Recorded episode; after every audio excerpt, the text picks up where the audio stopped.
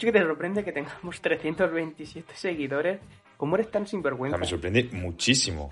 Mm, lo- mm, vamos, mm, no quiero quitar mérito ninguno de ningún tipo con esto, pero me parecía que lo lógico es como en Pavos Hermanos que hay siete. Pues eso sí, es algo que que dices, vale. pero, 300, Siete de las cuales dos soy yo. pero 327, madre de mi vida. Es, eh, bueno, es un exitazo, vamos. O sea, que a tope. Sí, bueno, mucha gente yo creo que se suscribió y que no se ha desuscrito por pereza, porque luego tuve los likes y no, no existe ese tráfico real. ¿De suscrito existe? ¿El verbo de suscribir existe?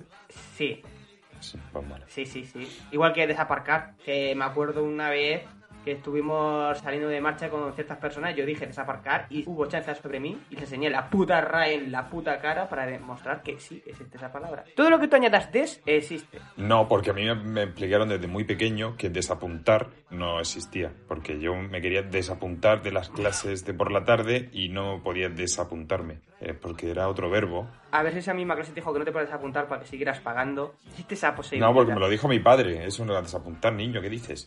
Aunque bueno, ahora que lo pienso, pero no sé.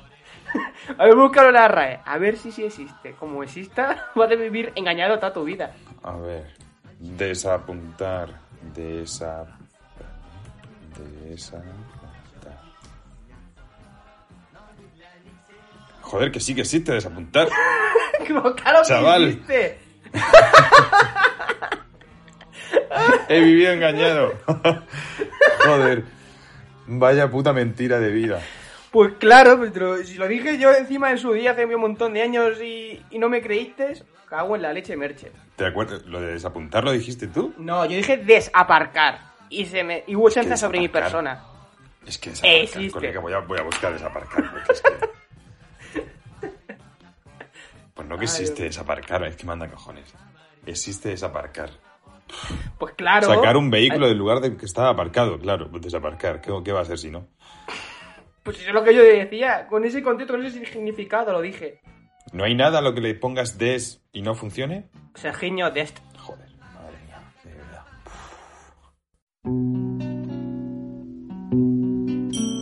Through early morning fog I see visions of the things to be, the pains that are withheld for me. I realize and I can see. ¿Va? ¿Me oyes Ahora. ahora? Ahora sí me oyes. Sí. No sé por qué se ha ido. Habrá sido alguna mira de. de- Hombre, de- hombre, de- pues mira, es que hasta la llamada se ha, se ha- se ha querido ir después del chiste de mierda que has contado. Porque vamos. A ver si me has muteado. Es lo que hayas hecho. Sí, sí. Bueno, vamos ya al lío, chaval. Sí, sí. Al lío limonero. ¿Eso existe esa expresión? Bueno, Al lío limonero. Ay, Dios mío, estoy sintiéndome. Ahora entiendo en carne, madre. me estoy sintiendo un poco ella. Es que madre mía, el lío limonero. Sergiño desde al lío limonero. Es que vamos cuesta arriba, cuesta arriba a tope. me estoy mareando ya de la risa. Hoy vamos a hablar de una película que en esta ocasión la he elegido yo. Y se trata de una historia verdadera.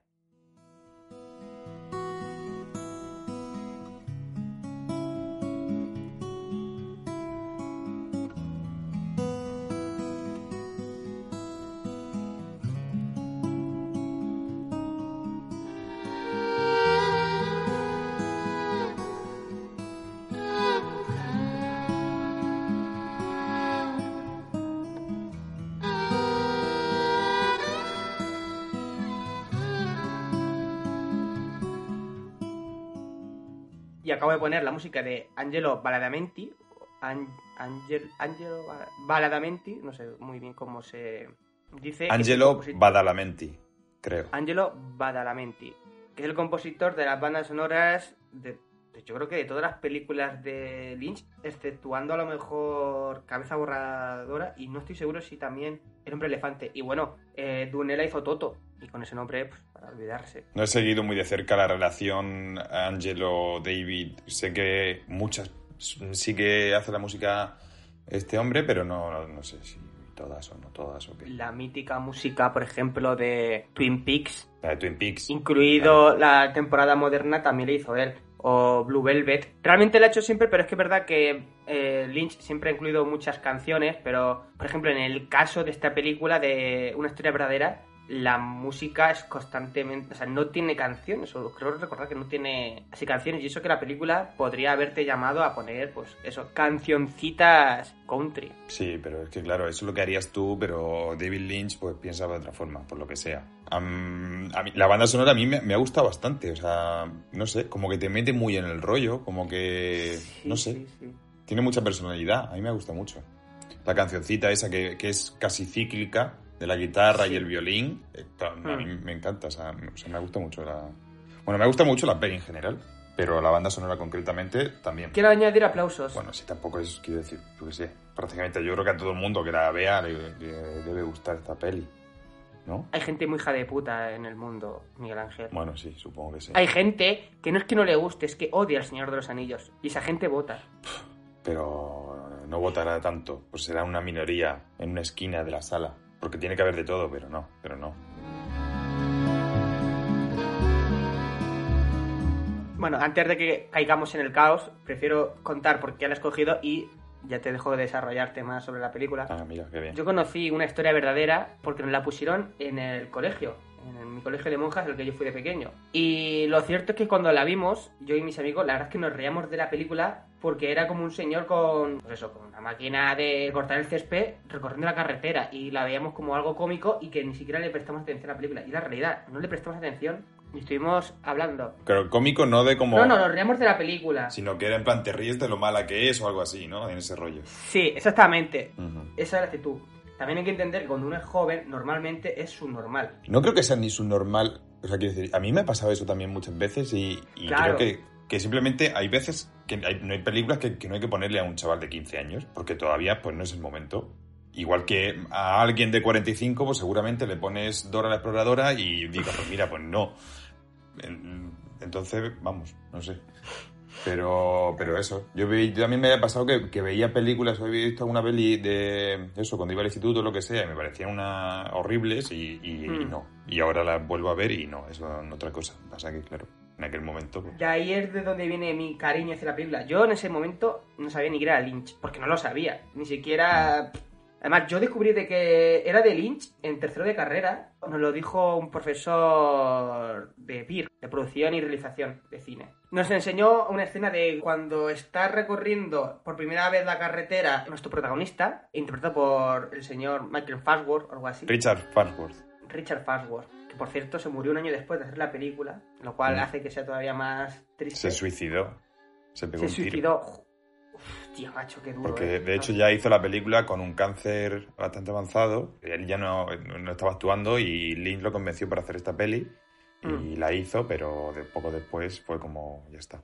Es una película tan sencilla, pero a la vez tan necesaria, por así decirlo. Pero yo creo que es sencilla en apariencia porque luego te pones y realmente hay un montón de cosas. O sea, que parece simplemente que el tío va por la carretera de un lado para otro Mm. y habla con uno y habla con otro, pero realmente Mm.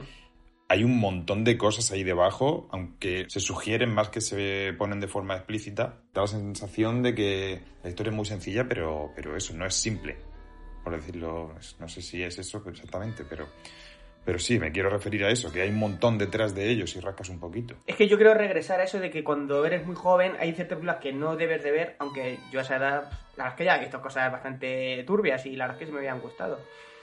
Pero es que en este caso esta película habla de algo que es que hace falta vivir experiencias, estamos hablando como si fuéramos ancianos, no es que seamos ancianos, pero sí que hemos visto y comprendido ciertas evoluciones de la vida, ciertas pérdidas. Mira, a mí me pasó eso con... Ahora me lo he recordado porque hace poco eh, murió Mario Camus y cuando yo vi en el instituto Los Santos Inocentes, pues yo la vi con, pues no sé, con, con 14 años y me pareció, mm, vamos, horrible. O sea, no, no, no, podía con ella. Sin embargo, ahora me parece todo lo contrario. Porque claro, es, es que yo no, sé, no- hay veces que pues, no conectas porque cuando tienes 14 años no estás preparado para ver cierta estética porque todo lo que has visto es de otro rollo y cuando te ponen una película así directamente ves como que tu cerebro la rechaza.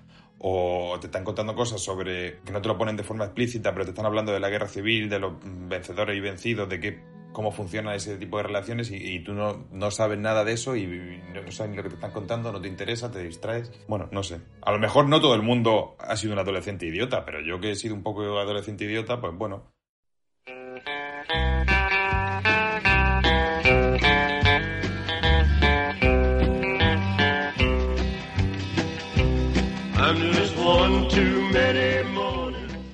¿Qué otras películas viste tú de adolescente que te generaron mucho rechazo, en plan de por aburrimiento, porque te parecieron una mierda, lo que fuera, y que hoy digas, madre mía, ¿y ¿cómo pude yo rechazar esta película? Bueno, la que me viene a la cabeza es la que acabo de decir, la de, la de los santos inocentes. Eh, me pasó con- principalmente con tres películas. Una fue Apocalypse Now. Apocalypse Now me pareció aburridísima la primera vez que la vi y hoy es una de mis películas favoritas, claramente. Bueno, las tres que voy a decir son de mis películas favoritas. Otra fue Vértigo, la primera vez que la vi es que me dormí también viéndola y claro, que yo creo que son películas que se ven demasiado jóvenes. La tercera fue Blue Velvet.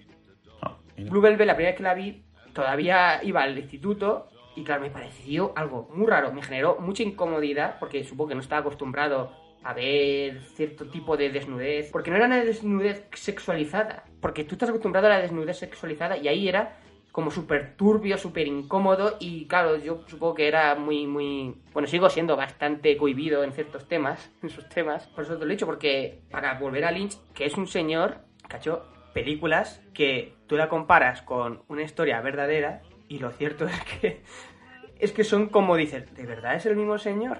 Ya ves. Yo de Lynch creo que he ido evitando todo lo potencialmente surreal y he ido he visto todas las pelis entre comillas normales que tiene y, ahora me falta la vamos la fase dura pero sé qué tipo de pelis son más o menos la Mulholland Drive y la Empire y todo esto Yo he visto todas las películas de, de David Lynch. En mayor o menor medida disfruto con todas, excepto con Inland Empire. Me parece infumable.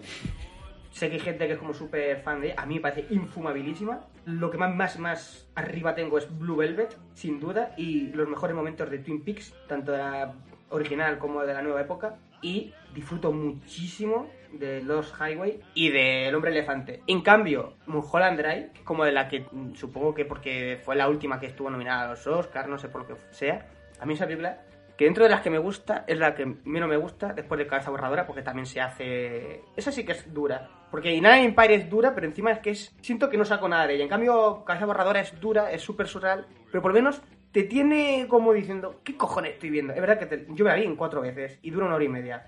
Con eso lo digo todo. Ya, bueno, también es que es eso, a lo mejor pues no es el momento, o- yo creo que hay que educar un poco al ojo para ver algún tipo de película y, y a lo mejor no es simplemente una cuestión de edad, pero no puedes ponerte un día después de ver unas, quiero decir, no, sé no creo que sea tu caso, pero es alguien que está acostumbrado a ver películas, digamos, narrativamente normales y no puedes poner directamente Mulholland Drive porque lo más seguro es que le provoque rechazo. Como quizá me pasa a mí cuando, cuando la vea, por otra parte. Pero bueno. No, no, sí. lo- los Highway es mucho, o igual, no, yo, yo creo que los Highway es mucho más rara que Mulholland Drive. El problema que tengo con Mulholland Drive no es que sea rara, es que me parece aburrida en gran parte de la película. Los Highway realmente son bastante parecidas. Mulholland y los Highway son también muy oscuras, pero no sé, los Highway tiene ese rollo de que tiene la música de Rammstein, de David Bowie, y que encima tiene cosas que dan miedo y parece como que Mulholland Drive ha cogido cosas que no llegó a meter en los Highway y lo que quiero decir es que son dos películas que son súper turbias, súper oscuras y que se pueden incluir dentro de sus géneros el terror y quiero volver a una historia verdadera y que creo que deberíamos de hablar un poco de la trama. Quieres hacerlo tú, Miguel Ángel, porque tú tienes una voz mucho más aterciopelada que yo. A terciopelada. Ojo.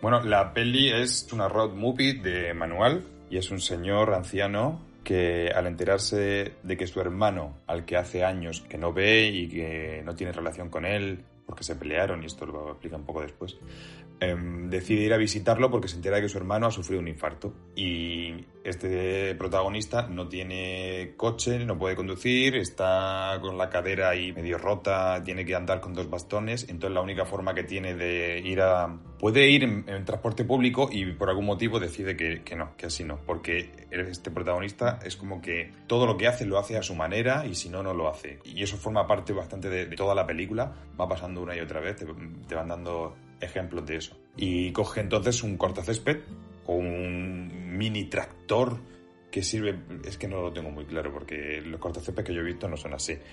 Pero, pero bueno, Es un césped. y es, es un tractor en chiquitito, básicamente.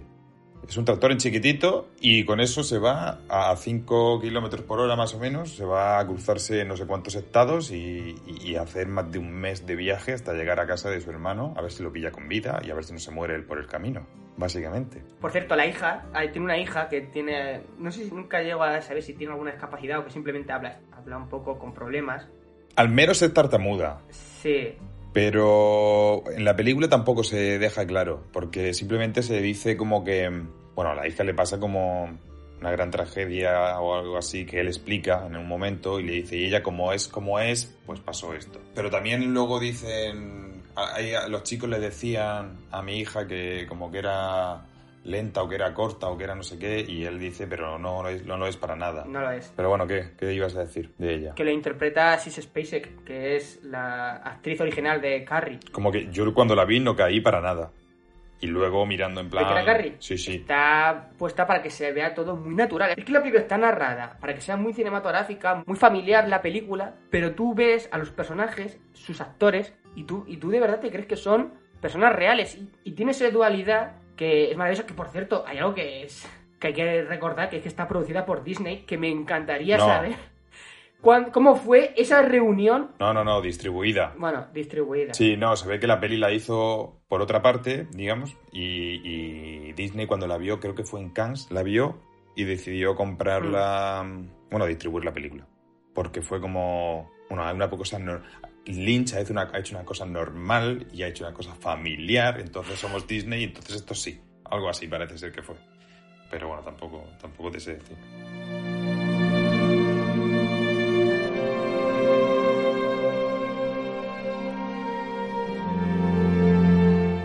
Y lo que decías es que el actor, a mí a veces me parecía, me parecía que no era actor. O sea, yo que no conocía al actor, a Richard Farwell de antes, Hmm. digo, ¿este, ¿este hombre es actor de verdad? ¿O es un señor que, ha- que, que han cogido por ahí y, y está haciendo de él mismo? Porque tiene, Sí. o sea, te da toda la impresión del mundo de que es tan frágil como el personaje y luego te enteras de que eso, de que en parte es verdad, porque el señor tenía que caminar obligatoriamente, no, o sea, él en su vida caminaba también con bastón porque estaba jodido y tenía un cáncer mm, del copón que lo tenía ya ahí medio consumido y, y es que todo eso se transmite en la película y el, el, el personaje te transmite eso, esa, esa verdad y esa fragilidad que hace que conectes tanto, creo yo, y que te lo creas tanto. te, te coge el corazoncito esta película. Y no tiene momentos cursis. Hay un momento, solo hay un momento, solo hay un momento en el que sí que a mí la película me parece que se pasa un poquitín de cursi y aún así le coges tanto cariño al actor, señor mayor, que como que te da igual. Que es cuando se encuentra la primera persona cuando hace su viaje, que es a esta muchacha que se ha escapado de casa porque está embarazada. Y entonces a la mañana siguiente se encuentra, claro, porque le dice que, una familia son como muchas ramas juntas. La metáfora de las se las ramas. juntas para romperla es muy difícil. Entonces el señor mayor cuando se despierta se encuentra un puñado de ramas atadas Sí. y es como ese simbolismo que es bastante obvio, pero que tampoco, no sé, tampoco me molesta. Pero yo creo que eso es porque como es al principio, como que todavía no has pillado un- del todo la dinámica que lleva la película. Porque te hace entrar un poco en la dinámica poco a poco, te va, te va metiendo hasta que ya estás totalmente dentro y te lo crees de verdad. A mí también me parece como que la película todo el rato está como en como en eso, en- al borde de un precipicio en el que todo el rato está corriendo el riesgo de volverse boba y, y ñoña y para, Sí. y para nada. Al final consigue llegar hasta el final y si me cuentas de qué va esta película y cómo termina y no sé qué, te diría, pues esa película es ñoña y para nada, la ves y no es eso en absoluto. Como que tiene mucho mérito, porque es una película también como que tiene todo para Mm. ser boba y para ser ñoña. Y encima hoy es la palabra Disney detrás Sí. de la película. Yo creo que lo que más me gusta de la película, aparte de la interpretación de este señor, es lo que no se dice. No se dice por qué se pelearon o cómo se pelearon eh, estos dos hermanos. No, se sugiere, simplemente, pero no, no se dice. Pero es que da igual. Lo que hay es una conversación, creo que era con el cura, que, con el que se encuentra en un cementerio, y, y entonces el cura le pregunta que qué pasó y él le dice algo así como es como la vieja historia de Caín y Abel y le dice algo así como hay ira y vanidad y no sé qué y todo a eso le añades más alcohol del recomendable y el resultado Mm. es 10 años en el que los hermanos no se hablan o están peleados durante 10 años o algo así. Entonces no te llega a explicar. Sí, dice que, bueno, que hubo algún tipo de pelea o, o de, sí, distanciamiento, no sé. se pelean por una tontería y que el puro orgullo, al final los hombres se les enseña a no ser débiles, a no a eso, a mantenerse en sus trece, pero claro, te das cuenta de que cuando ya eres mayor, eso es una chorrada porque pierdes toda tu debilidad, pero aún así se mantiene ese orgullo y no quiere decir nada, simplemente cuando llega con su hermano se sientan al lado y no hay que decir nada más. Porque eso es, se, se sugiere todo otra vez. Es en plan. No se piden perdón ni se ponen a hablar ni nada, pero simplemente el otro hermano le pregunta: ¿Has venido en ese, en ese trasto venido de eso? aquí solo para verme? Y le dice: Sí, y, y ya está. Es suficiente con eso. Ya sabes lo que está pensando el hermano, ya sabes que lo está perdonando, ya sabes todo. Con esa pincelada simplemente. Yo creo que el hecho de que elija también ir en el cortacésped es casi una especie de como de intento de redención o algo así como religioso. Sí, sí, sí. A ver, yo creo que es para, para esto que pasa en el final. Para que el hermano vea lo que se lo ha currado. Yo creo que es algo así. Y es como que él hace todo, que en algún momento parece que es un cabezón sin más, pero que como que de alguna forma tiene sentido. Hmm. Entonces, igual que al principio, no sé si te acuerdas la escena en la que se cae en la casa y él se cae y está consciente, pero no grita, ni habla, ni nada, simplemente se espera a que venga alguien, y, ah, porque sabe que antes o después Hmm. alguien va a venir a buscarlo a su casa porque su hija ha salido o no sé qué. Pero él pues lo hace así, a su, a su bola. Y va allí a ese sitio también así, a su bola. Y en algún momento lo dice, no recuerdo cuándo, pero dice, mm, no, no, es que tengo que hacerlo a mi manera. Es tan entrañable. Que es una película que está basada en un hecho real. El señor real también se murió casi al año después de hacer toda esta movida y, y hace todo que dé más penita. Joder, ¿cómo está esto plagado de muerte?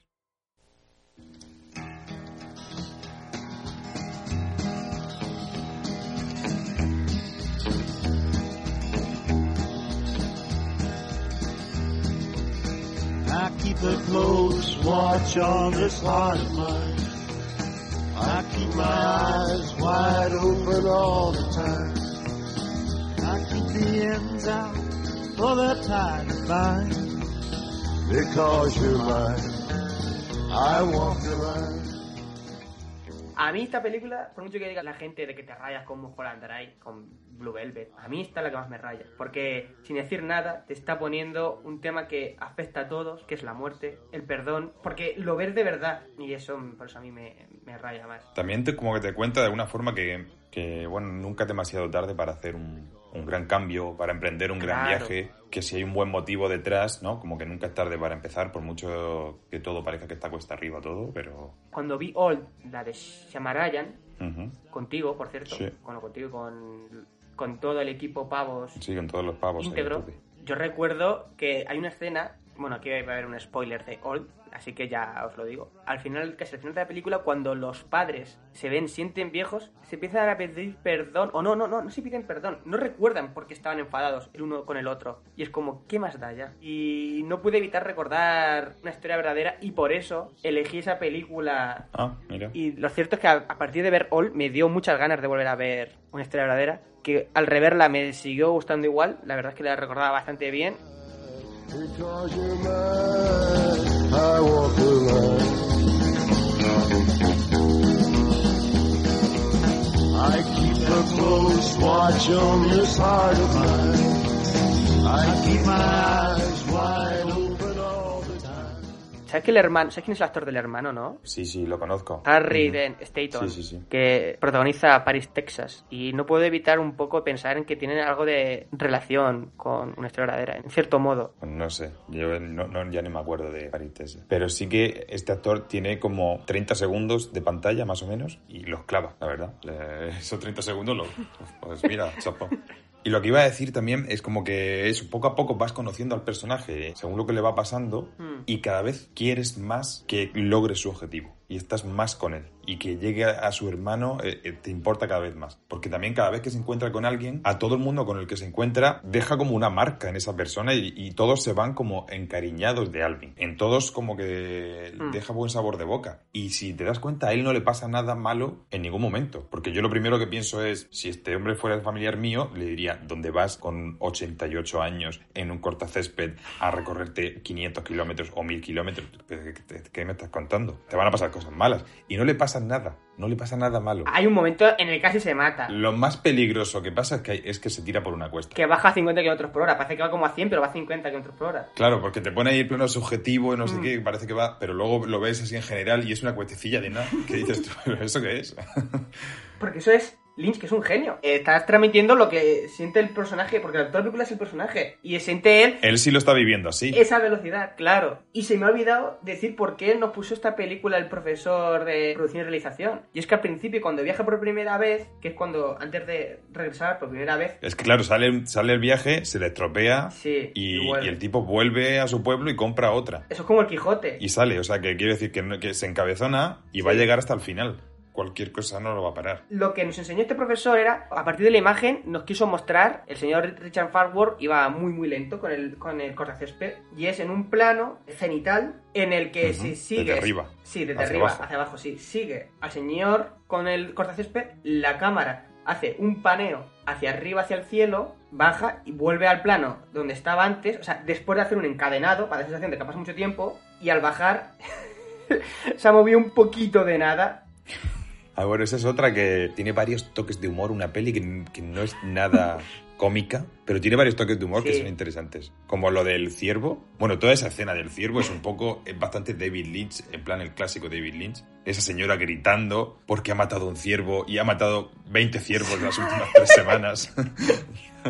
A, a mí me pareció más Hermanos Cohen, fíjate esa escena. Sí, también, también. Sí, sí, sí, sí, sí, también, ahora que lo dices, sí. Eh, lo que iba a decir del humor de eso, aparte de la señora haya matado a tantos ciervos, es que se va, lo deja él con el ciervo y el, el siguiente plano es él cocinando ciervo en la hoguera Mm. con un montón de ciervos de madera mirándolo. Por- por- se ha ido a hacer una hoguera donde hay un montón de ciervos de madera. Bueno, no sé. Y luego también tiene algún otro toque, como lo de la señora del inicio que come donuts en bandejas enormes. Y también ella hace como algún... ¿Cuál es el número del 911 o algo así? Dice, ¿no? También hay... Gra- Es que ese, ese chiste lo, lo he, lo he oído yo muchas veces y, y sigue haciéndome gracia. Sí, es que a mí me suena que sí. No sé si será que sí aquí la primera vez que sale, no creo. Mm, No sé yo, porque esta película es bastante moderna, es del 99.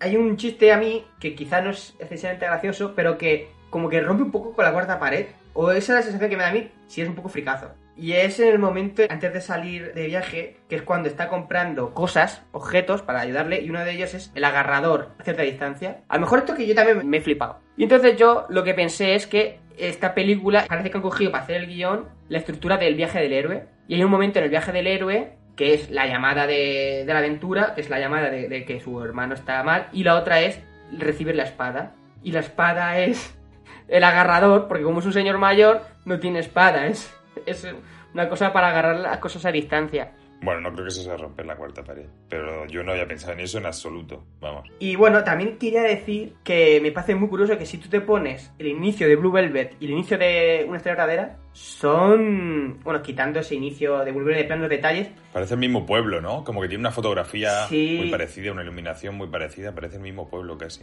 y utiliza el mismo plano, con el mismo movimiento de, de bueno, mismo no, pero muy parecido de grúa para acercarte a la casa del protagonista. Y me pareció Mm. bastante curioso. Porque eso es algo que le interesa mucho siempre a Lynch, que son esos pueblos, alejados de manera de Dios, donde pasan cosas extraordinarias. En Blue Velvet, en Twin Peaks, bueno, en nuestra verdadera. Claro, estoy pensando, digo, bueno, otras películas que sean en pueblos tampoco son tantas. Porque luego las demás son como más en ciudad. Dune, por ejemplo.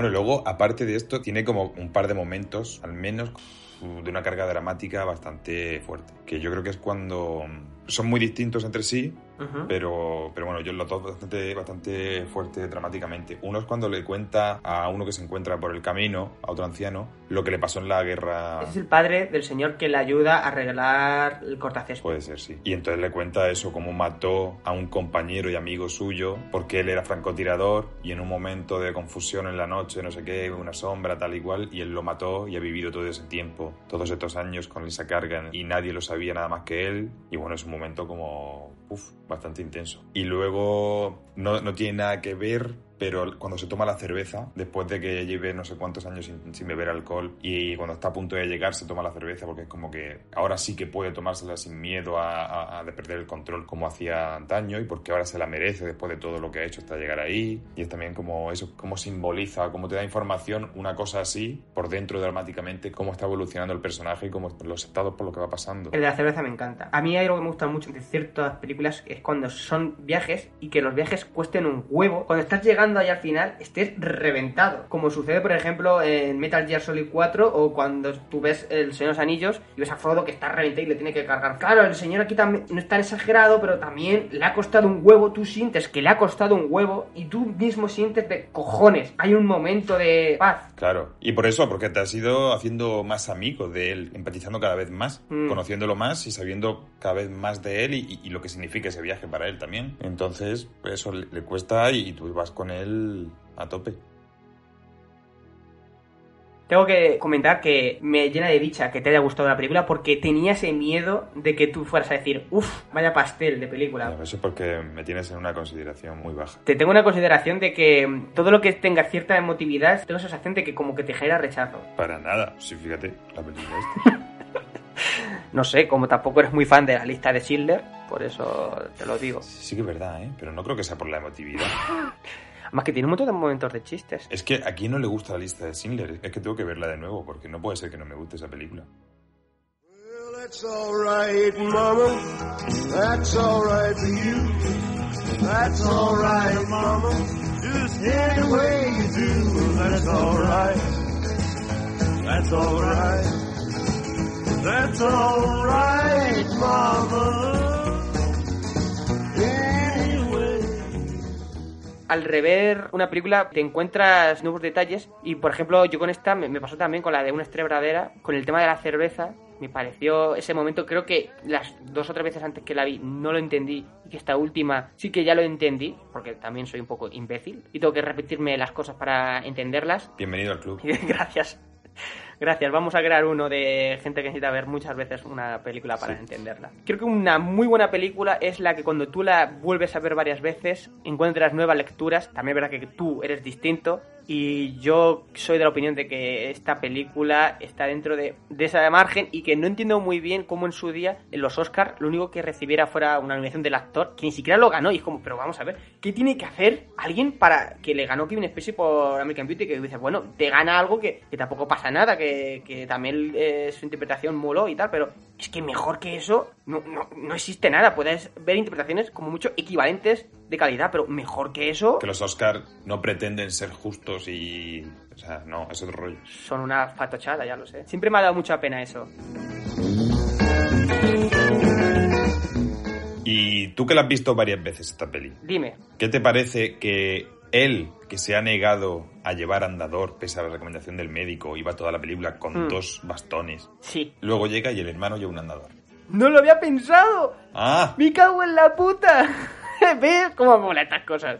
Estas cosas son las que molan. Y yo no sé si es en plan, ¿qué pasa? ¿Que estás diciéndome que son distintos? Que lo que uno. O sea... No, yo creo que lo de los bastones es también como lo del cortacésped, porque es que te cuesta más. Porque quiere que cada paso le cueste. Es una forma de decirte que quien la cagó no fue su hermano. O sea, fue él, fue el protagonista, el que la lió y el que quiere su redención. Mm, no sé yo, ¿eh? Porque también puede, yo creo que él lleva los bastones porque también es una forma de decir, como voy a hacer todo mi viaje a, de, a mi manera, también voy a hacer esto a mi manera. Y lo lógico es llevar sí. un andador, pero yo voy a llevar dos bastones porque soy así. A mí me encanta que su cartera lleve una cadena, me encanta. Sí, la verdad que sí, bastante moderno el tío, ¿eh? Bueno, moderno, moderno no, noventero, más bien. no, no es solo porque es moderno, es eficiente también. No se fía ni su propia sombra. Sí, pero que le hace parecer un tío duro ahí. Sí. ¿Te has dado cuenta que no sale ni un negro en la película? Pues no me he dado cuenta. ah. Y tampoco sale ningún asiático. Ya, claro. Yo creo que es porque es un personaje que a lo mejor en otros contextos no nos habría dado tanta ternura. A lo mejor es porque es un viaje de Iowa a no sé dónde, entonces quiero decir ahí, pues yo qué sé, pues no hay tantos negros. Seguro que estos eran de los estados que apoyaban al sur y toda esa movida cuando la guerra de Estados Unidos. Es que no sé de qué estado era. ¿De qué estado era el de la película? Sé que en el inicial es Iowa, el destino no me acuerdo. A Wisconsin. Wisconsin es pues, del norte, ¿eh? Porque Wisconsin es la frontera con Canadá. Lo sé por aquellos mares 70. ¿Sí? ¿Tan, tan al norte? Es que da sensación de sureños, sí. Según Wikipedia, el 92% de la población son blancos. Hostia, la verdad es que es verdad que es que yo ahora leyendo esto veo justificación de que no salga ni una sola persona diferente a ser blanco, porque claro, si es el 90%, 92 era difícil.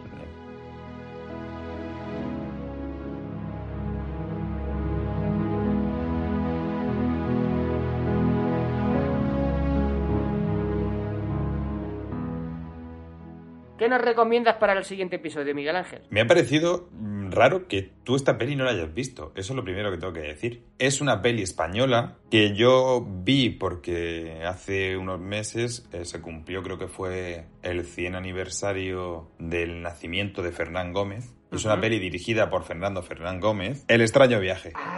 Ah, esta la tengo apuntada para ver en un futuro. Es que encima yo también me he puesto a ver muchas cosas de Fernando Fran Gómez. Es el Richard Farquhar español. Es que ese tío no se le puede no tener cariño. A no ser que seas un hijo de gran puta. No, pero aquí no sale él. Dirige él, pero no sale. ¡Ah! ¡Putada! Con lo majo que es. Es dirigida por Fernán Gómez. Ay, no Dios. lo protagoniza el tío de Farmacia de Guardia, Carlos Arrañaga. Ese tío me cae fatal. es el Bertino Osborne de los actores. Si no te gusta será por eso, por tus prejuicios hacia Carlos Larrañaga, no por otra cosa. No, porque la dirige Fernando Fernán Gómez. Pero también sale Jesús Franco, sale como actor en esta peli. Es que no sé quién es Jesús Franco, eh, Miguel Ángel. Pues el que luego fue director de pelis así como de serie B y tal, y, y fue ayudante de dirección o algo de eso de, de Orson Welles, no me acuerdo si en Campanadas a Medianoche o en qué película. También se le llamaba Jess Franco. Jesús Franco tiene un montón de pelis, todas como de un 2 de, de nota media en, en cualquier página de votar pelis. Le pidieron o le, le encargaron hacer un montaje con el Sí, material que Orson Welles había dejado del Quijote antes de morir. Claro, Ujú. era lo que te iba a decir cuando antes de que me interrumpieras. Tan groseramente.